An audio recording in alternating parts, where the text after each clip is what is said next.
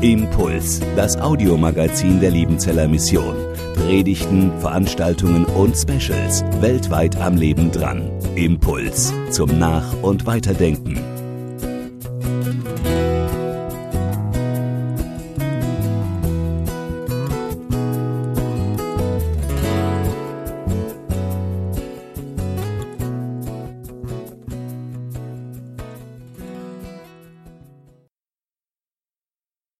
Meiner Seite einen wunderschönen guten Morgen.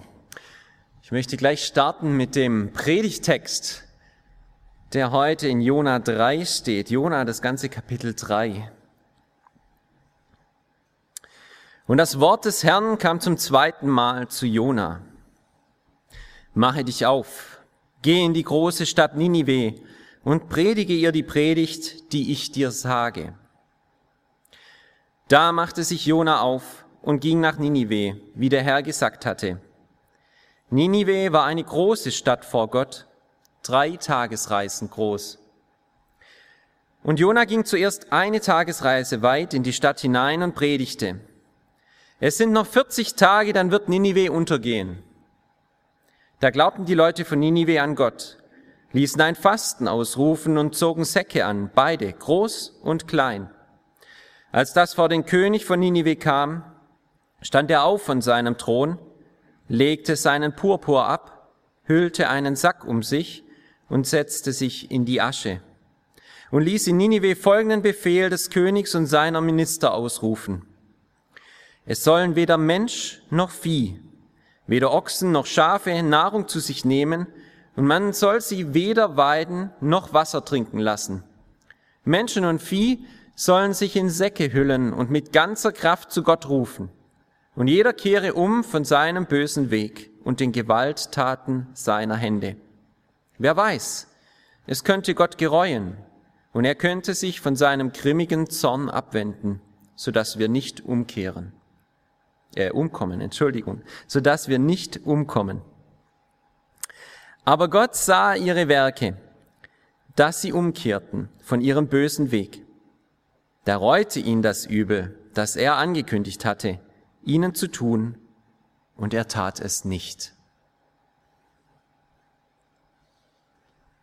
Ich weiß nicht mehr, wem oder was ich überhaupt noch glauben soll. Diese Aussage und das damit verbundene Lebensgefühl habe ich in den letzten Wochen, ja Monaten in meinem Umfeld wahrgenommen. Dieses Lebensgefühl hat mich selbst in letzter Zeit oft bestimmt. Es sind große Fragen und Probleme, die momentan auf uns einstürmen. Ich meine damit nicht nur die offensichtlichen Herausforderungen, in der wir und unsere Gemeinde immer wieder stehen. Die Corona-Regeln ändern sich. Es gibt, gefühlt alle zwei Wochen etwas Neues zu beachten. Brüder und Schwestern, die die Gottesdienste nicht mehr besuchen, weil sie Angst vor einer Ansteckung dieser Krankheit haben, die unseren Alltag seit zwei Jahren so sehr bestimmt. Aber auch Brüder und Schwestern, die jegliche Warnungen und Vorsichtsmaßnahmen als Angriff auf die Religionsfreiheit sehen und dem deutschen Staat nicht mehr trauen können. Ich meine auch die Ungewissheit, die mit unserer aktuellen Situation einhergeht, was die Perspektive zum Beispiel in der Arbeit angeht. Kommt wieder Homeoffice? Gibt es weiter Kurzarbeit? Was wird aus der Versorgungskrise in Bau, Halbleitertechnik und so weiter? Wie können wir die nächsten Wochen und Monate sinnvoll planen? Außerdem steht der Krieg vor unserer Haustür in Europa in Form von den vielen tausenden russischen Soldaten an der Grenze zur Ukraine. Russland bäumt sich wieder auf als Weltmacht und China ist längst auf dem Plan werden die westlichen Werte, immer noch einigermaßen christlich, gegen die Herausforderungen anderer Gesellschaftssysteme und Wertvorstellungen sich behaupten können? Unsicherheit ist das große Lebensgefühl um mich herum und ja, es erfasst auch mein Herz. Was sollen wir noch glauben? Woran festhalten? Für welche Werte uns einsetzen? Für was stehen wir Christen denn überhaupt? Sollen wir gegen die Bevormundung des Staates unsere Stimme erheben? Oder sollten wir uns lieber durch eine exzellente Nachbarschaftshilfe hervortun? Oder sollen wir uns einfach wieder neu auf die Predigt der Kernbotschaft des Evangeliums fokussieren? Jesu Tod und Kreuz für deine Schuld und Sünde. Das sind wichtige Fragen, die als Elefant mehr und mehr im Raum stehen. Und ich bitte Sie, es mir nachzusehen, dass ich nun heute, hier und jetzt auch nicht die Antwort und das Patentrezept habe, um mit den aktuellen Herausforderungen umzugehen. Doch will ich Sie einladen, den Blick von der aktuellen Situation einmal wegzulenken, hin auf die Situation von Jona und vor allem auf die Situation von den Bewohnern von Ninive und seinem König. Wir wissen nicht genau, in welcher Zeit der Prophet Jona nach Ninive kam. Manche Theologen bestreiten, dass es Jona überhaupt gegeben hat. Oder dass dieser Prophet, der in 2. Könige 14, 25 einmal erwähnt wird, je nach Ninive gekommen ist. Doch es gibt Hinweise in der Sprache und in der Gesamtaussage des Buches, die darauf hindeuten, dass Jona tatsächlich nach Ninive kam, und zwar im siebten Jahrhundert vor Christus. Genau zu sagen, wann das gewesen ist, ist schwierig. Doch wissen wir, dass das assyrische Reich in dieser Zeit große Probleme hatte. Es gab schwere Krankheiten, große Hungersnöte und Kriege, die die Assyrer verloren haben. Sie mussten um ihre Existenz als Staat, als Gesellschaft, System und Kultur und auch um jede einzelne individuelle Existenz fürchten.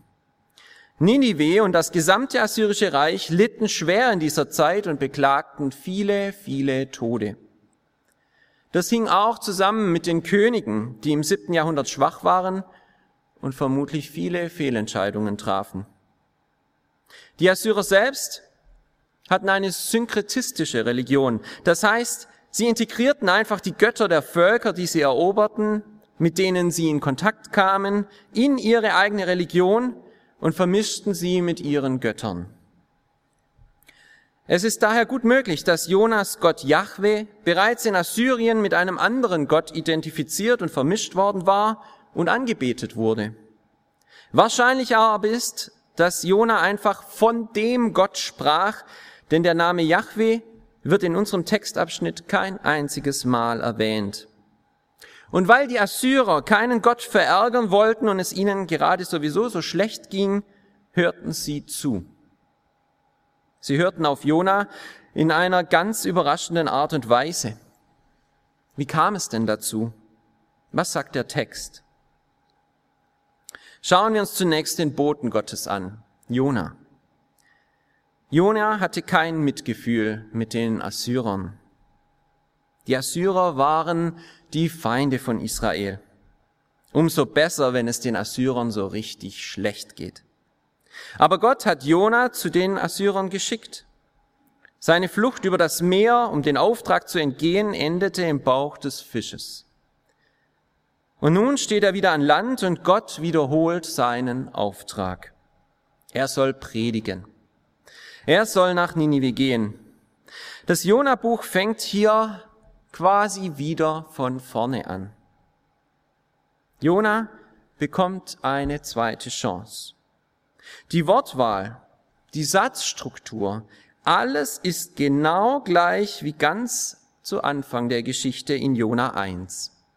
Dort heißt es, das Wort des Herrn kam zu Jona, dem Sohn Amitais. In Jona 3.1 heißt es, das Wort des Herrn kam zu Jona zum zweiten Mal. Es geht alles wieder von vorne los. Der Auftrag wird wieder genauso wiederholt wie am Anfang der Geschichte von Jona. Die Flucht, das Wegrennen, die Ausflüchte von Jona haben nichts gebracht.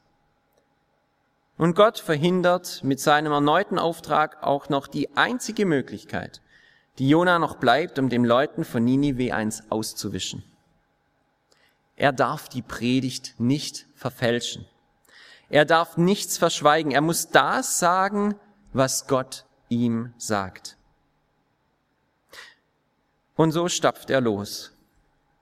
Bestimmt missmutig, ganz sicher hungrig und durstig und stinkend vom Bauch des Fisches. Er riecht nach Meer. Er ist eigentlich am Ende und versteht die Welt nicht mehr. Wieso soll er diesen Feinden Israels das Gericht ankündigen? Warum nicht einfach abwarten und sie ins Verderben rennen lassen? Jona versteht seinen Gott nicht mehr. Sein eigenes Weltbild wackelt.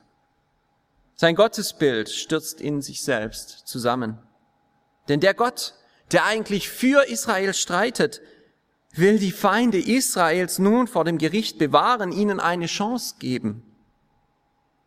Haben die Assyrer nicht schon genug von Israel verwüstet und zerstört? Jonas selbst ist verunsichert und hält sich nun an den Auftrag Gottes. Er weicht nicht mehr aus, er rennt nicht mehr davon, es bleibt ihm nichts anderes übrig, als gegen seinen Willen den Assyrern zu predigen. Dabei ist er sicher nicht glücklich, sondern eben missmutig, verwirrt und vor allem verunsichert. Der Weg nach Ninive ist nicht an einem Tag erledigt. Ich hoffe sehr für die Leute von Ninive, dass Jona sich in der Zwischenzeit gewaschen hatte, als er in die Stadt kam. Der Text selbst wendet sich jetzt hier von Jona ab. Von Jona selbst wird fast nichts mehr berichtet in diesem Kapitel. Der Schreiber wendet sich ganz der Stadt, den Menschen und dem König von Ninive zu. Im Text steht, dass die Stadt bedeutend war, sogar vor Gott, und außerdem, dass sie drei Tagesreisen groß war. Historisch gesehen stimmt das gar nicht. Ninive war nicht so groß. Gehen wir von 30 Kilometer Gehstrecke pro Tag aus, dann wäre Ninive ja mit einem Durchmesser von 90 Kilometer größer gewesen als der heutige Großraum Stuttgart. Es handelt sich hierbei vermutlich eher um den Hinweis des Schreibers, dass es üblich war, als Gast oder Abgesandter eines Königs oder als Händler drei Tage in Ninive zu verweilen. Am ersten Tag kam man an, meldete sich bei den wichtigen Leuten an und wurde zuerst bewirtet. So verlangt es die orientalische Gastfreundschaft. Am zweiten Tag wurde man vorgeladen, konnte sein Anliegen vorbringen und erklären, kam ins Gespräch mit dem König oder mit den anderen Menschen der Stadt, mit denen man Geschäfte machen wollte. Und am dritten Tag konnte man mit Antwort, Vertrag oder mit den erworbenen Gütern sich gebührend verabschieden und wieder gehen. Das bedeutet, dass die drei Tagesreisen nicht ein Hinweis auf die tatsächliche Größe des Siedlungsgebietes von Ninive ist, sondern auf die Gebräuche der dortigen Administration und der Gepflogenheiten, die man als Besucher dieser Königsstadt zu beachten hatte. Und Jona erhält sich nicht an das Protokoll. Er fing sofort am ersten Tag an zu predigen. Ich denke, er wollte seinen Auftrag erledigen und so schnell wie möglich wieder verschwinden. Dass seine Predigt damit vor den König und andere wichtige Männer der Stadt kommen würde, damit konnte Jona somit nicht rechnen. Aber, und das ist das Erstaunliche hier, die Bewohner von Ninive hören Jona. Aber sie glauben nicht ihm. Sie glauben Gott. Damit kommt die Botschaft auch vor den König, ohne dass Jona den König selbst zu Gesicht bekommen hätte. Der König reagiert sofort. Er erniedrigt sich. Er verlässt seinen Thron. Er zieht unbequeme, umärmliche Kleidung aus Säcken an. Er sitzt in die Asche. Er verbietet es zu essen und zu trinken. Nicht nur den starken Männern, nein, alle Menschen, groß und klein und sogar die Tiere sollen als Zeichen dafür, dass die Menschen von Ninive sich ändern wollen, auf Essen und Trinken verzichten. Denn er hofft, ja, er hat sogar die begründete Hoffnung, dass dann das Gericht Gottes an ihnen vorübergehen wird. Das ist eine ganz erstaunliche Reaktion auf diese Predigt. Und wir heutigen Leser fragen uns, ist das wirklich realistisch? Oder ist diese Geschichte nicht idealisiert? Und warum sollte jemand bei der Predigt, es sind noch 40 Tage, dann wird Ninive untergehen, davon ausgehen, dass das Gericht Gottes doch nicht kommen wird, wenn sich die Menschen ändern. Zum einen muss man sagen, Die Art der Erzählung dieser Geschichte zeigt, dass nicht die Menschen von Ninive angesprochen werden. Vermutlich wurde die Geschichte von Ninive und Jona in Ninive nie gelesen. Diese Geschichte wurde für das Volk Israel aufgeschrieben. Dabei müssen die Hörer dieser Geschichte die Reaktion von Joachim im Gedächtnis oder sogar vor Augen gehabt haben. Ich muss das näher erklären. Etwa 150 Jahre nach Jona gab es einen anderen, in der Bibel sehr viel bedeutenderen Propheten. Dieser Prophet sollte auch uns bekannt sein. Er hieß Jeremia. Er predigte den Juden, dem Volk Gottes, Umkehr und Buße und forderte, dass die Juden ihr Verhalten ändern sollten. Er ließ seine Worte von einem Schreiber aufschreiben. Diese Worte wurden dem Volk bei Gelegenheit vorgelesen. Daraufhin wurde ein Fasten ausgerufen und eine Aufforderung zur Buße. Aber das Volk Gottes handelte nicht so wie erwartet. Als damals nämlich die Worte von Jeremia, dem König Joachim, vorgelesen wurden, nahm er sie und verbrannte sie. Und er befahl Jeremia und seinen Schreiber festnehmen zu lassen. Nachlesen kann man diese Geschichte in Jeremia 36. Der König der Juden, des Volkes Gottes, er bleibt stur und er bleibt bei seinem falschen Verhalten. Während der König von Ninive sich so ganz anders verhält. Die Geschichte von Jona ist bewusst so erzählt, um dem Volk Gottes einen Spiegel vorzuhalten, um die eigenen Überzeugungen zu hinterfragen. Also eine Spur Idealismus ist hier in der Erzählung von Jona 3 schon vorhanden. Aber es findet sich tatsächlich ein Dekret eines Assyrerkönigs aus der fraglichen Zeit, als Jona in Ninive hätte sein können, das zu einem dreitägigen Fasten inklusive einem Trinkverbot aufruft. Und das ist wirklich erstaunlich. Denn natürlich kann kein Mensch 40 Tage überleben, ohne zu trinken. Auch wenige Tiere schaffen das. Mit den 40 Tagen aus der Predigt von Jona sind vermutlich auch nicht 40 tatsächliche Tage gemeint. Die 40 steht sowohl im Hebräischen als auch im Aramäischen, der Sprache der Assyrer, symbolisch für eine Zeit der Reinigung und Umkehr. Deswegen hat es zur Zeit von Noah 40 Tage geregnet. Das Volk Israel musste 40 Jahre durch die Wüste ziehen und deswegen ging Jesus nach, noch auch 40 Tage in die Wüste, als er vom Teufel versucht wurde. Die Reaktion der Leute aus Ninive könnte also tatsächlich auf historischen Tatsachen beruhen, die wirklich so stattgefunden haben. Viel spannender finde ich aber, dass die Predigt von Jona gar nicht so eindeutig ist, wie wir sie heute verstehen. Abgesehen von den 40 Tagen als Symbol für die Umkehr und Reinigung, ist die Predigt auch aufgrund des Verbes, das Jona verwendet, eindeutig zweideutig. Das Verb kann nämlich sowohl zerstören und vernichten heißen, als auch umkehren, erneuern oder umdrehen. Das bedeutet, Jona kann so verstanden werden, wie es in unseren Übersetzungen im Deutschen heißt. Es sind noch 40 Tage, dann wird Ninive untergehen. Es kann aber auch heißen, es sind noch 40 Tage, dann wird Ninive erneuert werden oder umkehren oder ein neues Herz haben. Beide Bedeutungen schwingen mit.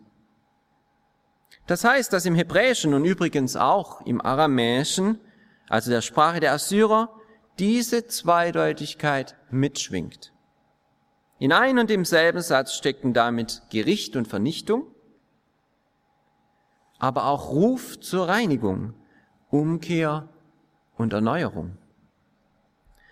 Deswegen sollte Jona die Worte so predigen, wie Gott das wollte und kein bisschen anders.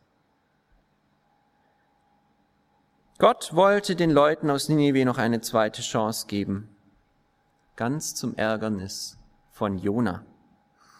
Aus der Reaktion von Jona in Kapitel 2, äh 4, Vers 2, denn ich weiß, dass du gnädig, barmherzig, langmütig und von großer Güte bist und dich das Übel gereuen lässt, können wir schließen, dass Jona diese Zweideutigkeit sehr wohl verstanden hatte. Und auch der König versteht sie. Er ruft zur Umkehr auf, denn er hat begründete Hoffnung, dass das Gericht nicht kommen wird. Und Gott bestätigt diese Buße der Feinde Israels. Er sieht, dass sie umkehren von ihren bösen Wegen. Gott handelt barmherzig und gnädig, langmütig und mit großer Güte.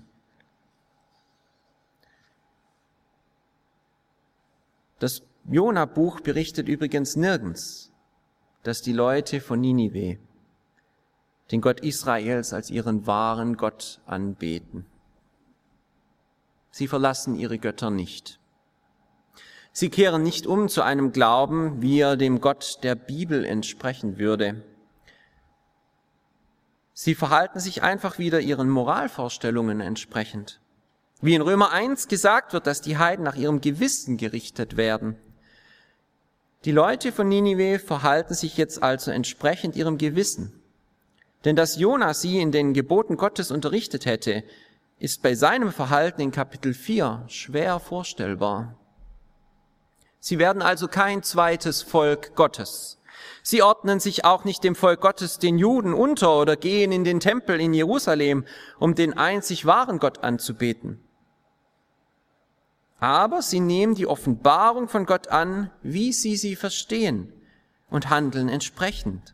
Und sie handeln sofort, schneller als damals üblich. Jona muss nur einen Tag bleiben und schon ändert sich alles. Und das, obwohl die Predigt von Jona mit keinerlei sichtbarem Zeichen von Gott bestätigt wird. Da kommt einfach ein Ausländer nach Ninive, Jona, und predigt von dem Gericht eines fremden Gottes. Und sie kehren um.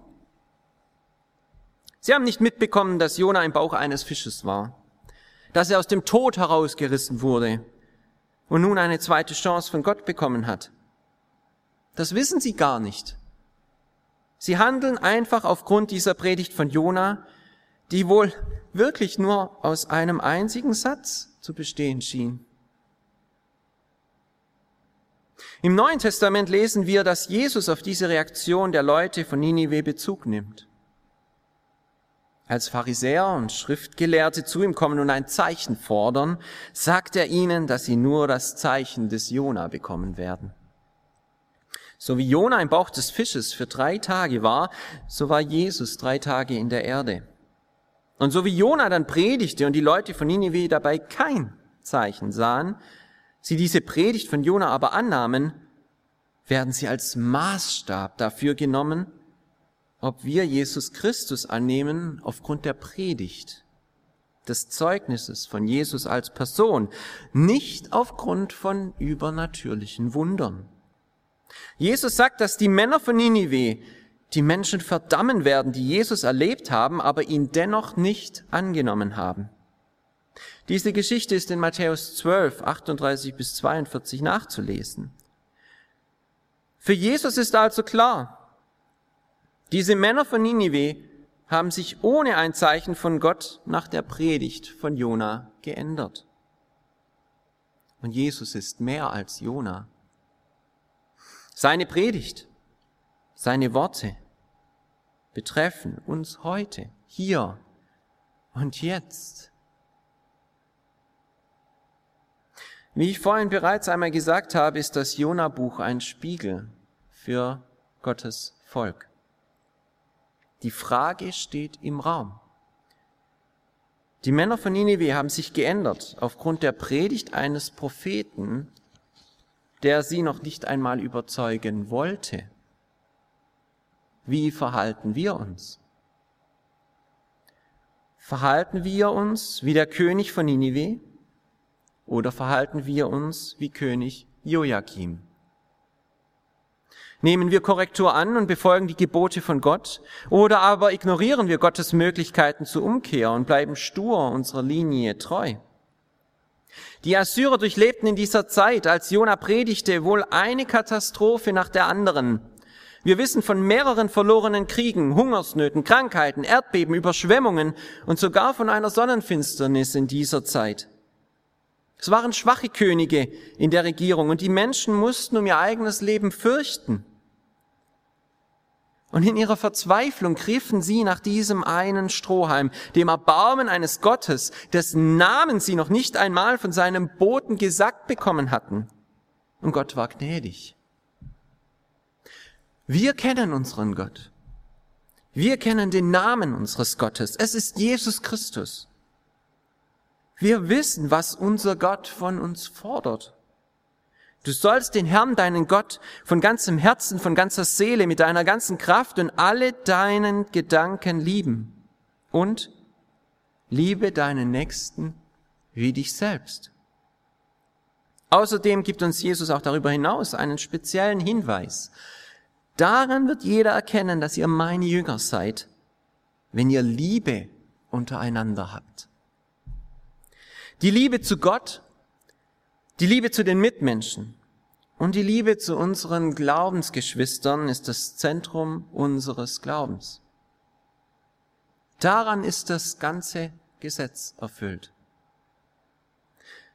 So sehr wir also in unsicheren und verunsichernden Zeiten sind, so sehr wir nicht mehr wissen oder was oder wem wir eigentlich noch glauben sollen, Egal, welche Position wir zu Corona-Maßnahmen, Masken, Impfungen, staatlicher Überwachung und Eingriffe in die individuelle Freiheit haben. Ganz egal, ob wir in einen Krieg schlittern oder ob der Frieden doch noch bewahrt werden kann und Russland sich wieder zurückzieht. Auch egal, ob die Arbeitsstellen noch sicher sind oder ob wir sie verlieren werden. Zwietracht, Streit, Rechthaberei und Verurteilung sind nicht das, was Gott von seinen Kindern fordert, sondern die Liebe. Und zwar zuerst und vor allem die Liebe zu Gott. Der heidnische König von Ninive, der unseren Gott noch nicht einmal mit Namen kannte, war sich nicht zu schade, alle seine Herrschaftsprivilegien und seine Macht von sich zu werfen und in Sack und Asche zu gehen.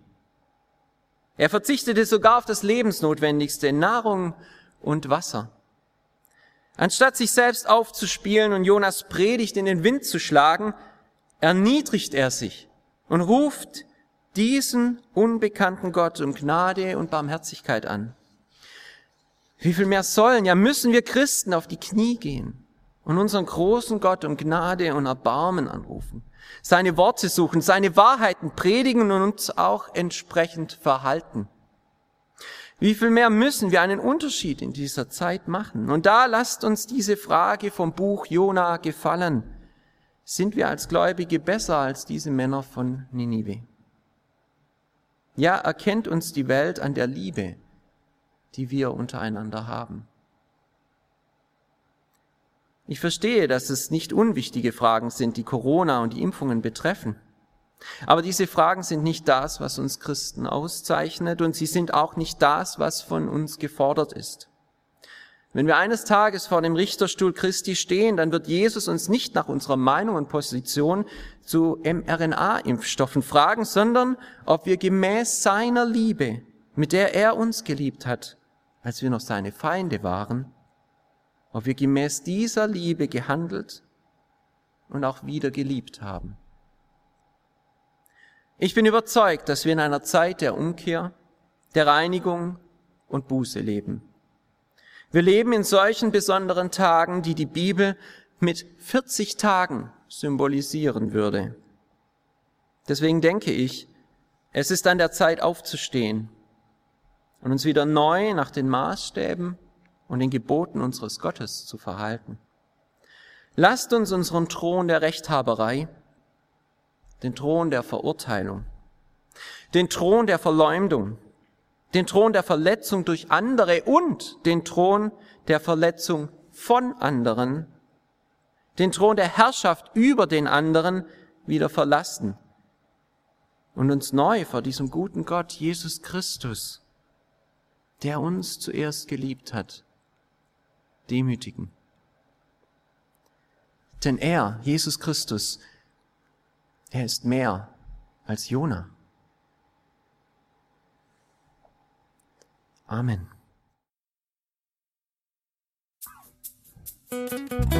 Impuls ist eine Produktion der Liebenzeller Mission. Haben Sie Fragen?